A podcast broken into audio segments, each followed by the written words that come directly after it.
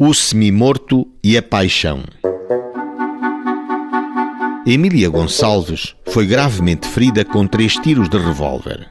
O agressor, seu namorado, sapateiro de profissão, de seu nome António Rodrigues Mourão,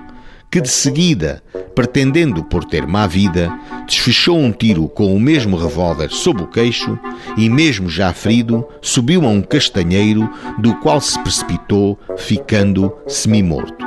Emília e António, gravemente feridos, foram conduzidos para o hospital, onde lhes foram tomadas declarações.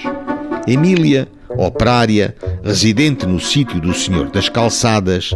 disse que há mais de dois anos namorava o arguído, mas ultimamente, por ter más informações dele, tinha resolvido deixá-lo, acabando com o namoro, o que o contrariou continuando ele a insistir no namoro, procurando todas as ocasiões para com ela se encontrar e falar-lhe. Que quando a declarante vinha em companhia da sua mãe em direção à fábrica, na azinhaga do Boi d'Água, ao cimo da Caganita, próximo da Praça de Touros, apareceu-lhe ele de surpresa e, sem proferir palavra para qualquer delas, puxou logo de um revólver com o qual disparou um tiro contra a declarante, atingindo-a de raspão no dorso da mão esquerda e indo a bala atravessar-lhe o braço direito.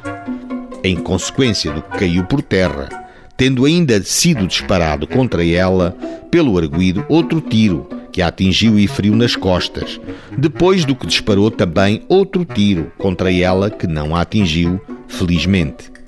Interrogado Mourão, no hospital, declarou que é verdade ter tido durante muito tempo namoro com a queixosa Emília Gonçalves, a quem dedicava profundo afeto e com a qual desejava casar mas ela, ultimamente, começou a fazer pouco caso dele, chegando até o declarante a convencer-se que ela dava preferência ao outro, o que muito o impressionou, tendo até perdido as forças para trabalhar. Quis suicidar-se, dando em si um tiro por baixo do queixo, o que não produziu o resultado desejado, e por isso trepou a uma árvore e dela se lançou abaixo, ficando estendido no solo e sem poder levantar-se. O júri, à pergunta se o arguído atuou com manifesta intenção de a matar, respondeu: não está provado por unanimidade.